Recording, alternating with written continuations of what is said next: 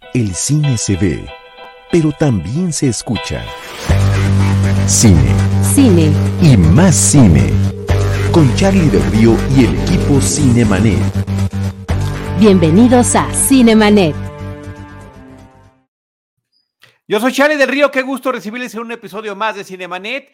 Gracias a nombre de nuestro productor Jaime Rosales y saludo con mucho gusto a Enrique Figueroa Anaya. ¿Cómo estás, Enrique? ¿Qué onda, Charlie? Pues bien, aquí de Minions. De Minions estamos, de Minions y amarillo, eh, Minions, The Rise of Gru. Es la película que comentaremos en este episodio. Es la película que se estrena a nivel nacional e internacional en muchos países y que será el motivo de nuestra charla. Es correcto, Charlie. Es la película que se estrena de manera masiva y después de una campaña publicitaria, eh, pues muy sólida. La verdad es que estuvieron los Minions publicitándose en todo tipo de, clips. Eh, sobre todo estoy hablando de la cadena de Cinépolis, que es donde más estuve viendo, pero, pero, pero sí, con clips eh, combinados con otras películas promocionales de la misma cadena exhibidora. Y bueno, pues la verdad es que los Minions han estado con todo y creo que es uno de los estrenos más importantes en este verano, que ya también ya algunas escuelas ya empiezan su periodo vacacional. Poco a poco, querido Enrique, y tuvimos la oportunidad de ver en una función de prensa diagonal premier, donde, aunque sea de lejecitos, pudimos ver por un instante al famoso Wiri Wiri. Andrés Bustamante, que es el que hace la voz de Gru en las películas desde el 2010 eh, y que estuvo presente ese día en ese evento. Yo creo que también en Cinemex. Eh, recuerda que la función fue en un Cinemex y que había parafernalia de venta en el cine. Los Minos son un producto que en verdad es increíblemente comercializable. Y hemos visto todo tipo de juguetes, de memorabilia, de situaciones a lo largo de los años que, pues, cada que se estrena una película, esta es la quinta, son tres películas de mi villano favorito, Despicable Me, y dos ya de los Minions eh, directamente en, esto que es un spin-off. Exactamente, Charlie. Yo me preguntaba, ¿serán estos los personajes de animación más importantes eh, contemporáneos en este momento, los Minions? Mm, en este momento, hoy, esta semana, sí. En general, eh, no, contemporáneos en los últimos, pues, tienen 12 años de existencia. No sé, no sé. Creo que hay varias películas de Pixar que habría que considerar. Pero como personaje. En, la ecuación. digo, podría ser quizá eh, Toy Story, podría por, por, ahí ponerlo alguno, pero pues también dado. Claro. Pero Toy Story viene desde el, desde el 95, ya no se siente tan contemporáneo, ¿no? Claro, sí, pero finalmente la forma en la que terminan llevando a la gente a las, a las salas de cine creo que termina siendo muy, muy potente. Y ahora que mencionabas lo de el Wiri Wiri de Andrés Bustamante, pues curioso, porque aquí está dando la voz a una versión más joven de su personaje y sigue repitiendo como la voz, lo cual me parece bastante bueno. Padrísimo, a mí me pareció padrísimo y me pareció que funcionó muy bien. esta vez nos tocó ver la película en doblada al español. Digo, yo creo que todas las he visto en ambas versiones. Eh, tanto en la versión original en inglés como en la versión doblada al español a lo largo de estos años que hemos mencionado. Y creo que, creo que en ambos casos funciona muy bien. Steve Carell es el que la hace en, en, el idioma original, el personaje de Gru, y, me parece que está muy bien. Oye, Enrique, yo lo que quería hacer una pequeña reflexión. Em, la tuya está muy buena, pero creo que sí hay que pensarla y hay que madurarla y, a lo mejor terminas teniendo la razón, pero así, de poder decir son los personajes de animación más importantes contemporáneos, me siento comprometido a dar una respuesta contundente. Lo que sí puedo decir es que habría que comentar, y esto eh, lo he hecho en un par de, espacios en los que colaboro, y me pareció interesante porque la pregunta es, ¿y de dónde vienen? Sí, efectivamente nacen a partir de la película Despicable Me, mi villano favorito del 2010, pero creo que son herederos de una tradición en, términos mediáticos y una tradición que consiste en un grupo de personajes de características similares que por alguna e, especial em, em, situación física se pueden distinguir y que al mismo tiempo eso les da algún tipo de personalidad, pero que en general son más o menos homogéneos. Creo que en el cine eh, habría que pensar y, podríamos irnos hasta finales de la década de los 30 del siglo pasado, cuando surge el primer largometraje animado de la historia eh, de la mano de Walt Disney y que es Blancanieves. Blancanieves y los siete enanos nos presentaba a esos personajes todos, digamos, con una fisonomía y estatura similar, pero que su eh, personalidad estaba marcada por alguna situación en particular. Y ahí nos está poniendo eh, eh, nuestro productor Jaime Rosales, el buen James, la foto de los enanos y también algunos de los nombres, no sé si todos corresponden a nuestro país, James, con la imagen que nos pusiste. Dormilón y Gruñón sí, los demás, la verdad que creo que no. o sea, el tímido es, Doc, ¿no? El tímido lo conocemos como Doc. Y este, y, pero sí cada uno tenía una personalidad, ¿no, Enrique? Sí, por ejemplo, Mudito sería Tontín. Tontín, efectivamente, efectivamente. Y Esta este me parece que ha de ser de España, por lo que estoy viendo. Exacto, exacto. Pero sí, estoy, estoy de acuerdo con eso, aunque también eh, a quienes termina heredando su título, ¿no? Porque de alguna manera lo hicieron trademark, pero Minion termina siendo también el apelativo que tenían pues, los secuaces, X. E, es la de, hecho, la palabra significa secuaz. Exactamente. La traducción literal es secuaz. Digo, ahora ya se ajá, perdón, ahora ya se un trademark en donde el Minion, pues es un personaje, es un, es un personaje como estos, ¿no? Y es una marca. Son los secuaces, y los secuaces tradicionalmente, eh, pues ahora sí que también desde, desde mucho tiempo atrás, pues tienen estas características, ¿no? Los, eh, los, eh, los sirvientes, los secuaces torpes del villano que tiene mayores capacidades o no, pero que son remarcadas justamente con esto y de ahí podremos marcar una tradición que va desde el cine de, bueno, desde los cómics hasta, hasta distintos otros elementos, ¿no? El cine de horror, en fin, eh, podríamos... Pero que creo que, que creo que se consolida a nivel grupal y masivo en las películas de James Bond están siempre los villanos megalómanos, del cual Gru es una caricatura, Gru y los personajes similares que aparecen a lo largo de las películas, y los secuaces, que son esos personajes todos vestidos iguales, que están trabajando en sus laboratorios, en sus guaridas secretas y demás.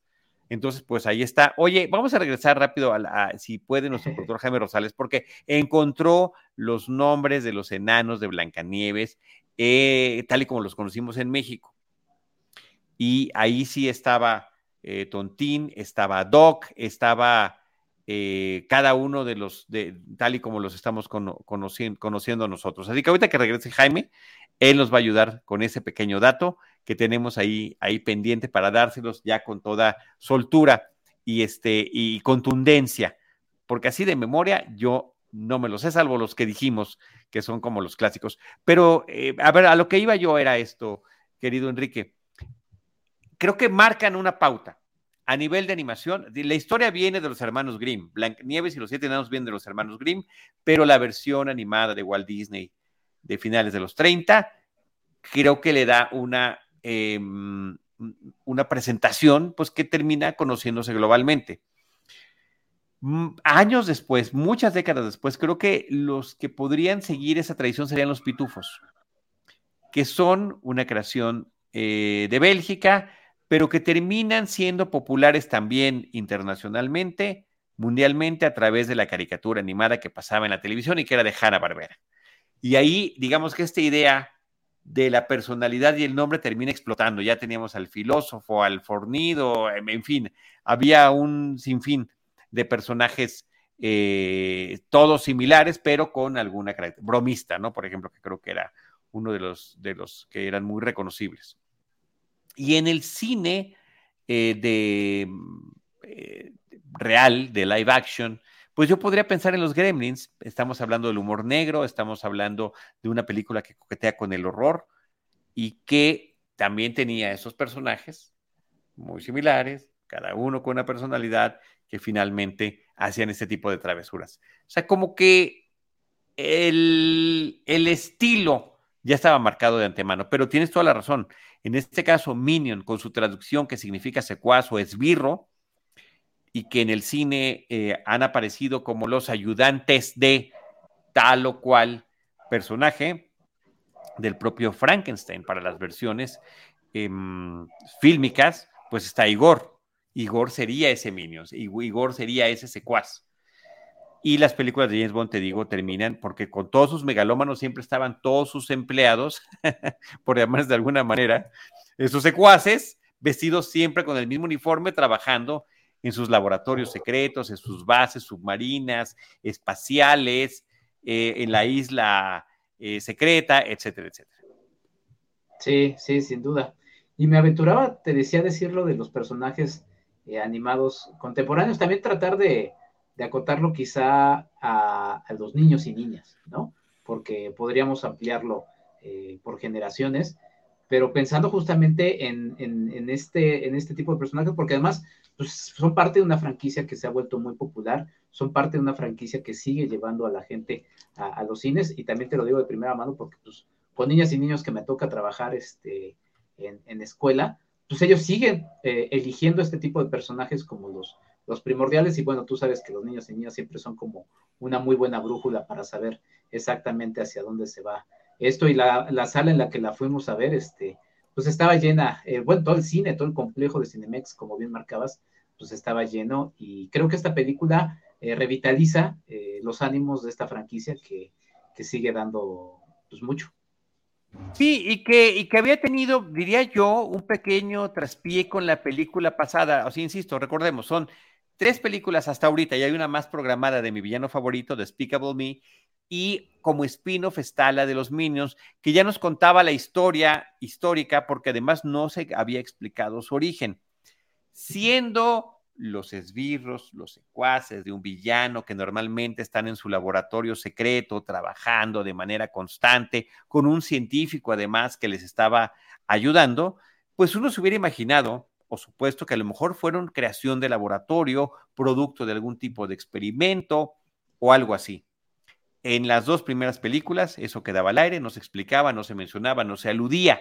Sin embargo, cuando sale la, el, spin-off que se llama Minions del 2015, ahí nos cuentan ya toda una historia que se va a los orígenes de la vida en el planeta Tierra y te presentan a los Minions como organismos unicelulares que terminan evolucionando, se convierten en esta pequeña tribu y que está siempre buscando a quién servirle y sigue a quien le sirven es villano, es un malvado, mejor. Entonces su primer amo termina siendo un tiranosaurio rex que involuntariamente terminan matando. Después, este, mucho tiempo después, un faraón ahí con el esclavismo y, terminan matándolo. Después con Drácula y terminan matándolo. Hasta que están con Napoleón, no, no lo matan, pero termina él expulsándolos, ¿no? Entonces, bueno, existe ya su propia explicación de la historia, no, digamos que es de lo más contundente del mundo, sin embargo, abona al, espíritu eh, de comedia de los personajes. Claro, y que además termina siendo, este, pues muy ad hoc, ¿no? Justamente como son secuaces, pues podrían ser, digo, estos tienen una caracterización eh, específica, pero literalmente podríamos cruzarlos con cualquier otro secuaz. Podríamos pensar que que Igor de Frankenstein, pues en algún momento pudo haber sido un minion y así, ¿no? Entonces creo que se me hace una idea eh, genial. Y sí, como habías mencionado, pues ya tres películas de, mi villano favorito, eh, una precuela con los minions, y que creo que se revitaliza justamente con pues, los minions, que finalmente también eh, terminaron ganando protagonismo por encima del propio Gru, ¿no? O sea, sin demeritar a las, a las primeras películas de mi villano favorito, pero los Minions, por, tanto por diseño como por su humor y la forma en la que terminaron encajando eh, para chicos y grandes, pues terminaron ganando el protagonismo, tanto así que ahora con su serie de películas, pues han revitalizado muy bien después de una película un tanto, eh, pues sí, no fallida, pero quizá un tanto no tan divertida como la tercera en Villano Favorito, y pues ahora están este, pues apuntando a una, o por lo menos una tercera película más de, de la saga de los Minions. Oye, pero yo te, yo te hago esta consulta. Mira, nada más eh, eh, abonando lo que estabas mencionando, mencionar lo que dices Néstor Montes, dice, yo lo relacionaba con ayudantes del malo en alguna película del santo. Así que es también otro referente que hay en el cine. Ángel López, muchos saludos. Dimitri Albertini dice, saludos, Enrique Charlie, con esos impermeables me recuerdan a Georgie de la película It. Y Pecas Picapapas dice, con el reflejo de los lentes a Enrique se le hace un efecto algo tétrico. Era la idea, no es cierto. Oye, sí, los Minions se convirtieron en favoritos del público a partir de la primera película. Tanto así que logran tener su propia cinta, pero lo que yo también digo, a mí me parece que son excelentes personajes de soporte, excelentes personajes secundarios, así como su papel de ser el ayudante del villano, pero me pareció que en la película en la que están, en los que ellos son los protagonistas, ya no es tan divertida como cuando solamente los vemos ocasionalmente. No sé si me explico.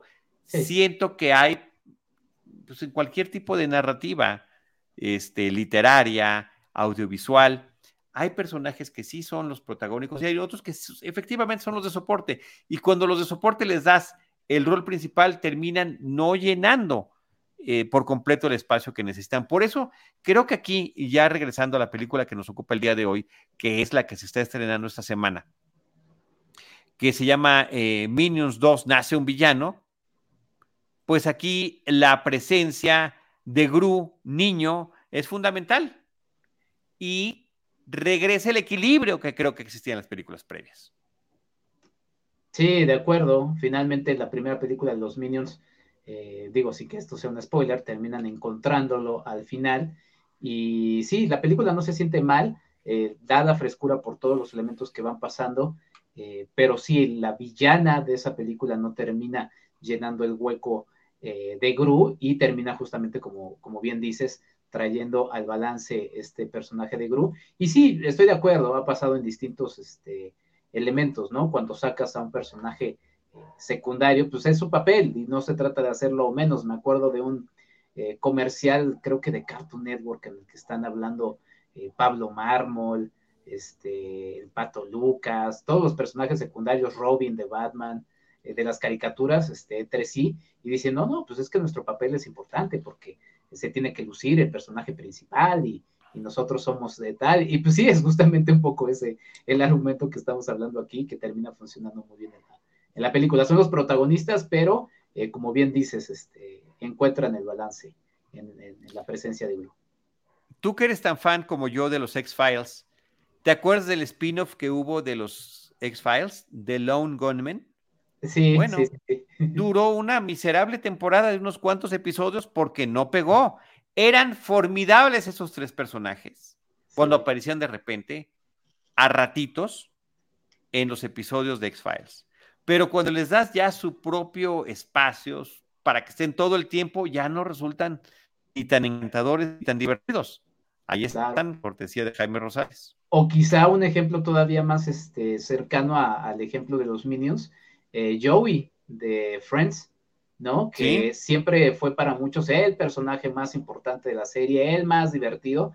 Le da su, su este, cosa que no era con estos tres, porque finalmente estos tres no superaban en popularidad ni a, ni a Scully ni a, ni a Mulder, ¿no?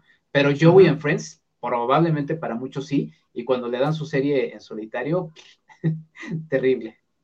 No termina funcionando, sí, efectivamente, efectivamente. Creo que los dos ejemplos que estamos poniendo no son tan recientes como quisiéramos, pero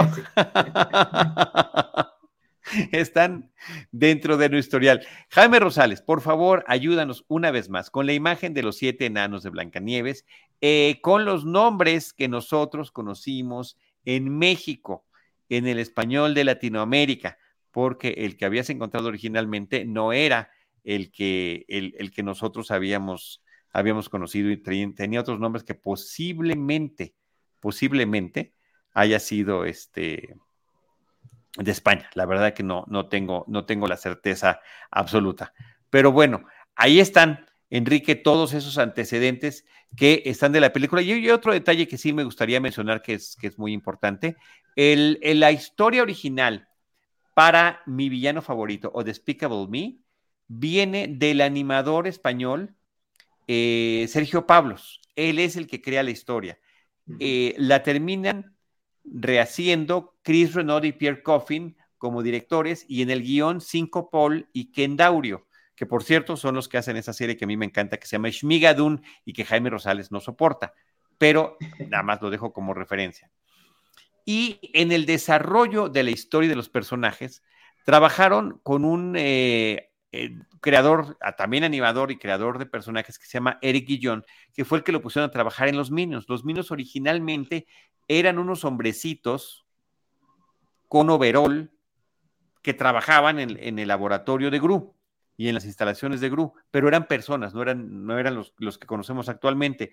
Después evolucionó el diseño y los convirtieron en robots. Ah, ¿qué tal si son robots? Y existen esos dibujos, están bien padres a lo largo del desarrollo de los personajes.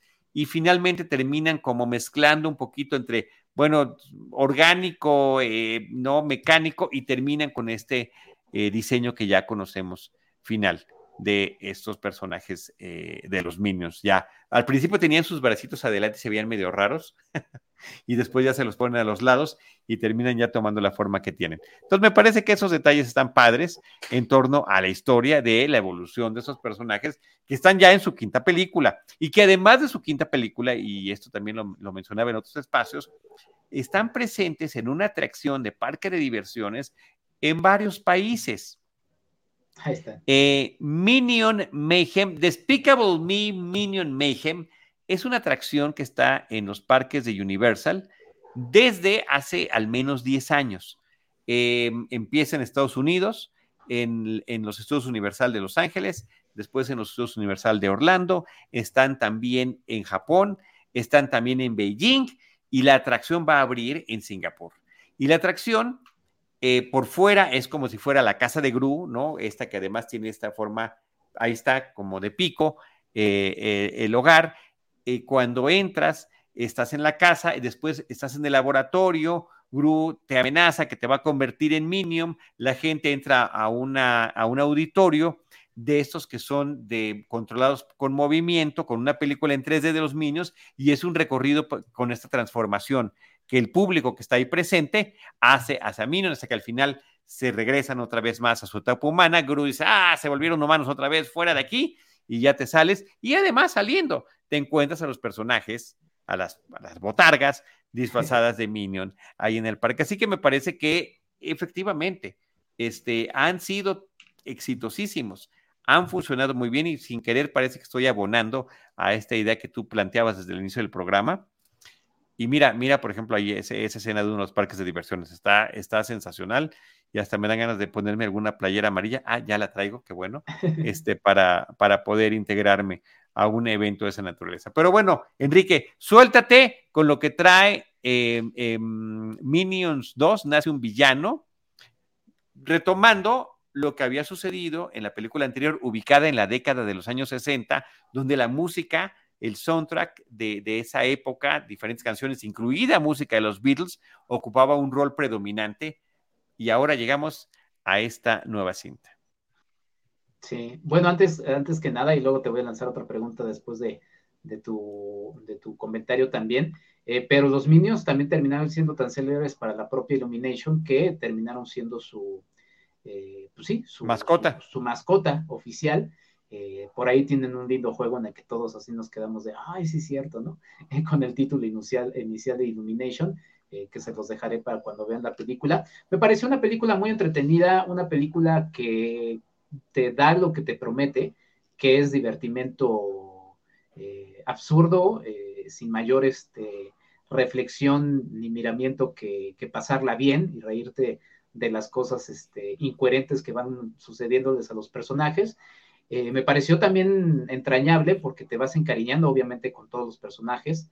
Eh, creo que eso es muy interesante. Las nuevas adiciones, eh, quizá los villanos no terminan siendo tan memorables, pero creo que terminan ganando tanto los protagonistas que tampoco termina sin ser eso un elemento despreciable, sin ser los, este, los villanos realmente este, malos. Simplemente creo que no, no me acuerdo de los nombres de, muchos de ellos, salvo quizá el, que termina siendo un poquito eh, del otro lado del bando de ellos, ¿no? Eh, musicalmente y toda la ambientación en los años 70 me pareció refrescante, te lo decía, porque eh, ya estamos con un este, hartazgo quizá de los, de los 80 a más, este, a más no poder, ¿no?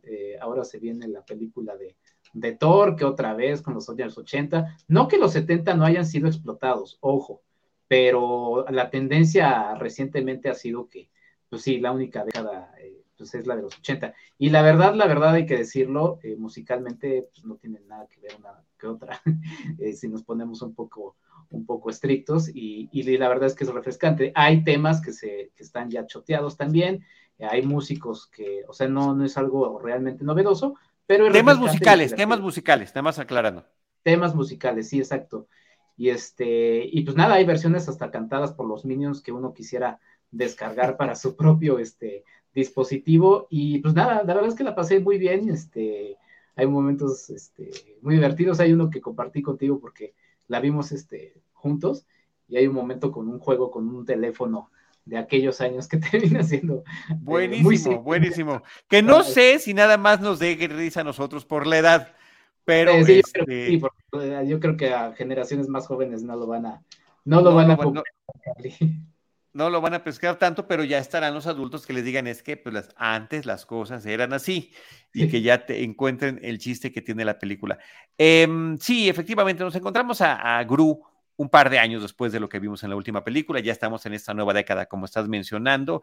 El tema musical me parece que termina siendo muy importante y muy interesante que así como existe mediáticamente este posicionamiento de la música disco muy identificada con la década, también están los temas de rock tradicional que están presentes tanto en la década real como en lo que nos está presentando la película. Eso me parece que está muy divertido. También el hecho de que retomemos a, estos personajes de, de, los Minions, a Kevin, Stewart y Bob, que son los que habían tomado el rol protagónico desde la película pasada, se suma otro que, según yo, no había aparecido y que me pareció genial, que se llama Otto. Sus características en términos de, físico y de personalidad, creo que sí, el público lo tiene que conocer en la pantalla, pero me parece que es una adición sensacional a la película y que eh, termina apoyando en, en esto que es la gran característica de los Minions,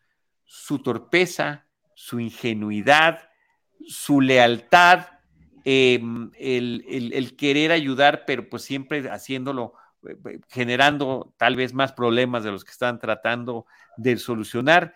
Y, pues, no sé, esa ingenuidad infantil que los caracteriza, caracteriza ese idioma, además, que es increíble que manejan, em, creado también por los propios directores de la película. Eso me parece que es un dato muy interesante que Chris Renaud y Pierre Coffin, que son los directores desde la película original, son los que inventaron el lenguaje de los Minions, que simplemente está compuesto por un montón de palabras, la mayoría de ellas referidas a cosas de comida, en diferentes idiomas, en inglés, en español, en francés, en ruso, etcétera, etcétera, etcétera. Parece que están soltando de manera aleatoria, ocasionalmente les, les entendemos algo de lo que dicen, pero es finalmente su lenguaje eh, eh, eh, corporal, facial, y lo que hacen, lo que dice más que sus propias palabras. Esas palabras ininteligibles. Estas palabras que, por cierto, Enrique, no sé si, si, algunos de nuestros amigos sepan este dato ya después de cinco películas,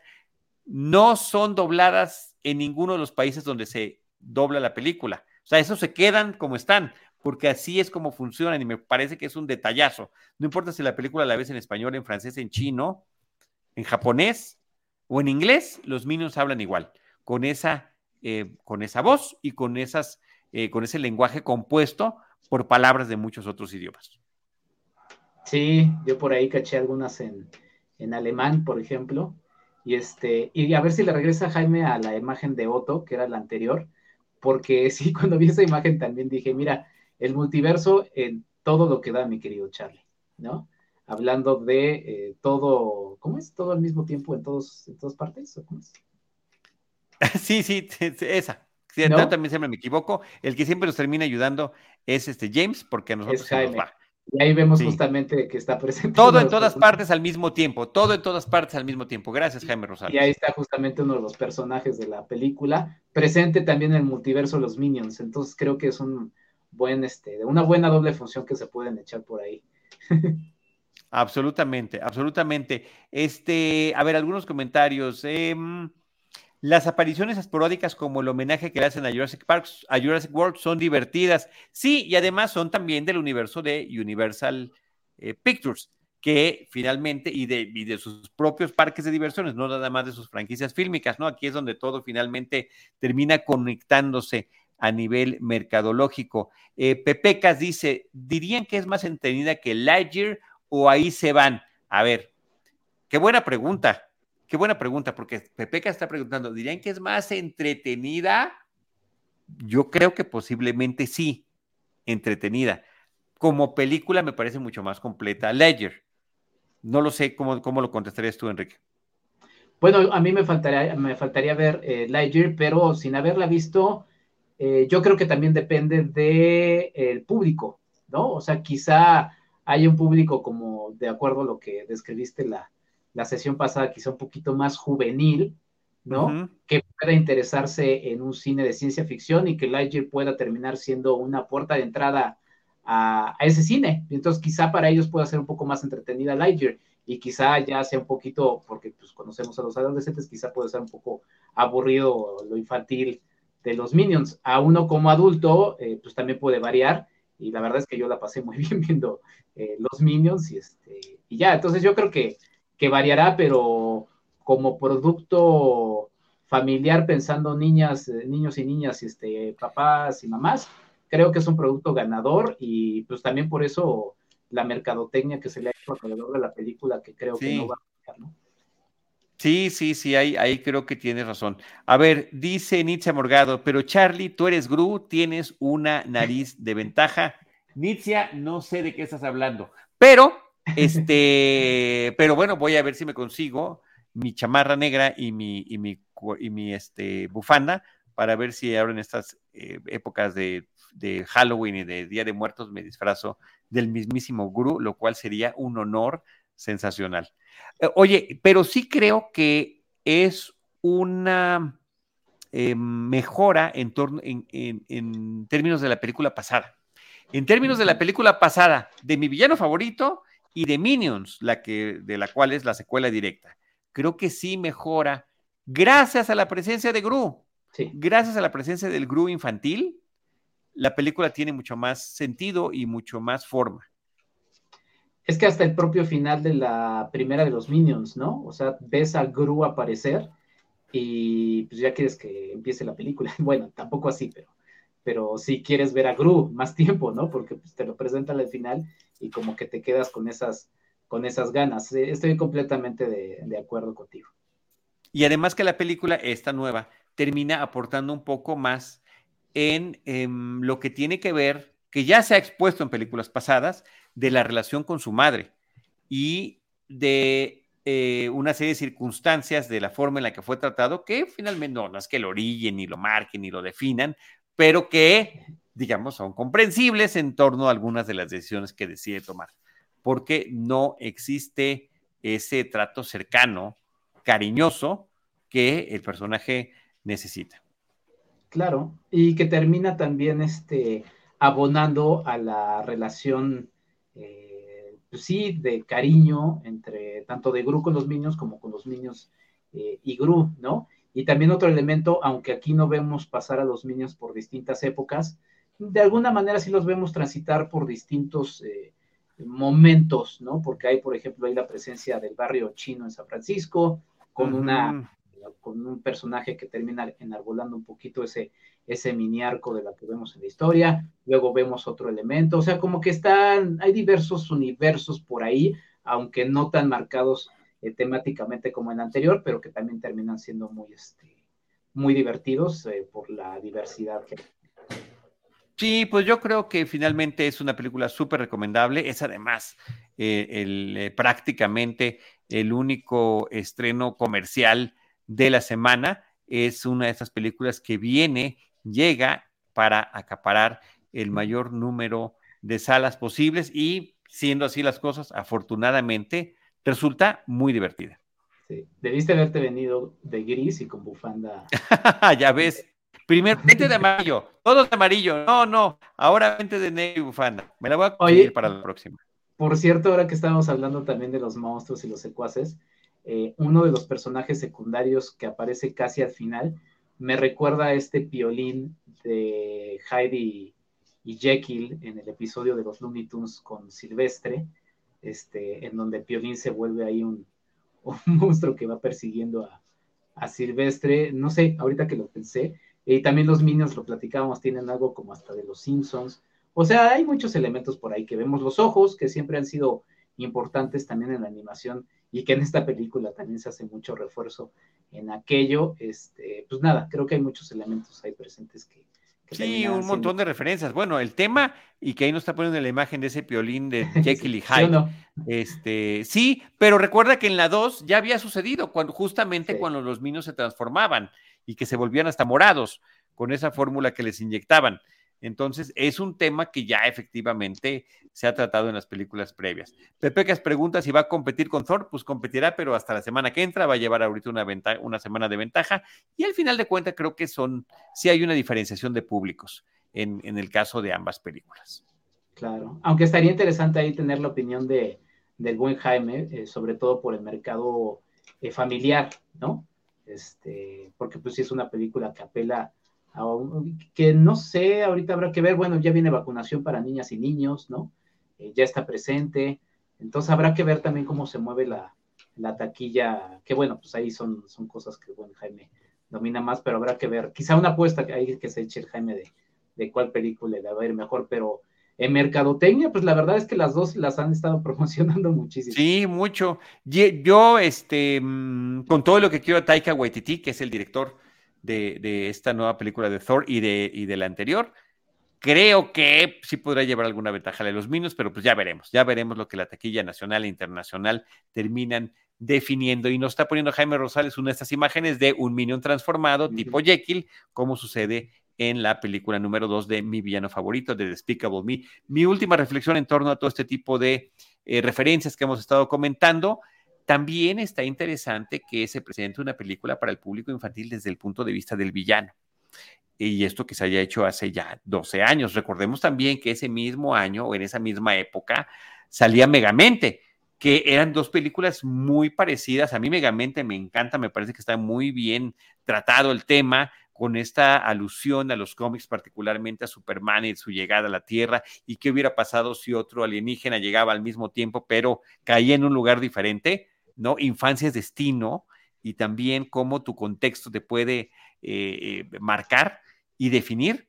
Y, creo que Megamente lo hace muy bien, pero Megamente no tenía minions, no tenía, tenía un solo secuaz, justamente. Uno, uno, buenísimo, ¿eh? El mejor de todos, o sea, él cumplía la labor de todos los demás, pero me refiero a nivel eh, mercadológico, pues terminaron ganando los Minions. Irónico además que esta imagen que nos está poniendo Jaime de Megamente esté con un fondo amarillo. Sí, además Megamente era azul. Y, curioso y chistoso porque además, este, eh, por recomendación tuya, la vi en uno de mis cursos para niñas y niños, eh, revisitándola, eh, se me hace mucho más interesante Megamente, ¿no? Y es un poquito quizás la pregunta que nos hacían por ahí de Lightyear y los Minions, yo sin haber visto otra vez Lightyear, lo reitero pero Megamente se me hace una película mucho más interesante por muchos elementos que hay ahí presentes, pero al final, pues si ustedes preguntan, pues quién terminó siendo más divertida para un público y que se quedó, pues bueno, pues ahí fue mi villano favorito. Entonces, pues así son las cosas a veces en el, en el cine. Si tienen oportunidad, pues échense un vistazo amigamente que creo que vale toda la pena. Muchísimo, sí, cómo no, por supuesto que vale muchísimo la pena. La, la súper recomiendo también, así como te la recomendé para ese curso, la recomiendo también.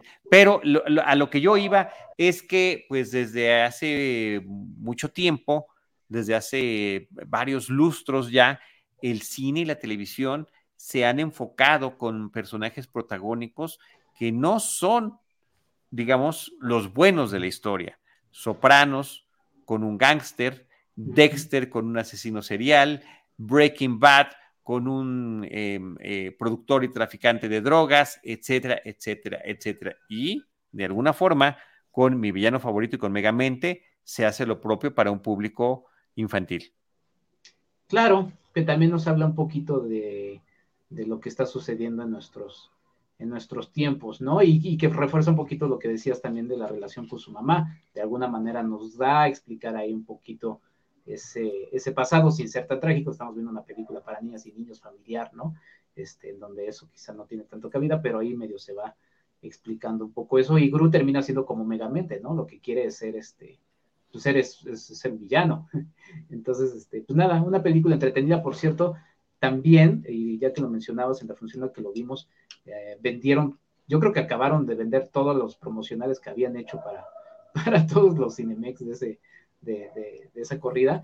Eh, si ustedes tienen, chequen siempre en redes sociales, eh, TikTok, por ejemplo, es muy buena para revisar cuándo lanzan todas estas palomeras, todos estos vasos, porque hay gente que sí genuinamente las quiere estar eh, cazando y no es sencillo, O sea, ya cuando uno estrena, se estrena la película, o sea, yo creo que hoy ya muchas de esas cosas ya no están disponibles. Entonces, sí es bueno que estén ahí pescando, porque algunas sí valdrán la pena. Había unos este, de Bob, que es este, el más tierno de todos, que, que tenía su osito, unos peluches, había cosas bien, bien padres, sí, unos precios un poco exorbitantes, pero si a ustedes les gusta eso, es una recomendación que les, que les doy porque sí hay que estar cazando todos estos promocionales, también así como con Thor y con todas las películas en las que hacen este tipo de, elementos. Ahí está justamente lo que había, la palomera, los peluches, se veía bastante bien todo lo que había. Pues todo eso que dice que está en Cinemex ya no está.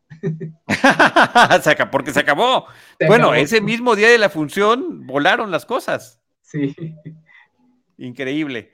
Óyeme, pues ya último dato. El director de la película se llama Kyle Balda él dirigió el Lorax junto con Chris Renaud y Pierre Coffin eh, en, eh, eh, en, el 2012. Entonces ya tiene tiempo trabajando con ellos. Ah, fue animador en Pixar, trabajó en Toy Story 2, trabajó por ahí también en Jumanji, en la primera de mi villano favorito, y es al que le dan la responsabilidad de llevar a cabo a, pues a, que se realice esta película, y creo que termina funcionando muy bien. Insisto, mejor que la de mi villano favorito 3 y mejor que la película original previa de los Minions que salió en el 2015. No sé, Enrique, si tengas algún comentario final. No, pues nada, otra que mencionas que vale mucho la pena también el Lorax, por si le quieren echar. Sí, claro que sí, claro que sí. Pues es de, estos, de este mismo grupo de creadores, de los animadores de Illumination. Este, pues muchas gracias, Enrique. Qué gusto haberte saludado, qué gusto haber compartido la función también. Ya ves que a mí no siempre me encanta cuando está combinada la función de prensa con, con evento masivo de Premier, pero al final de cuentas la, pasamos muy bien y nos divertimos mucho.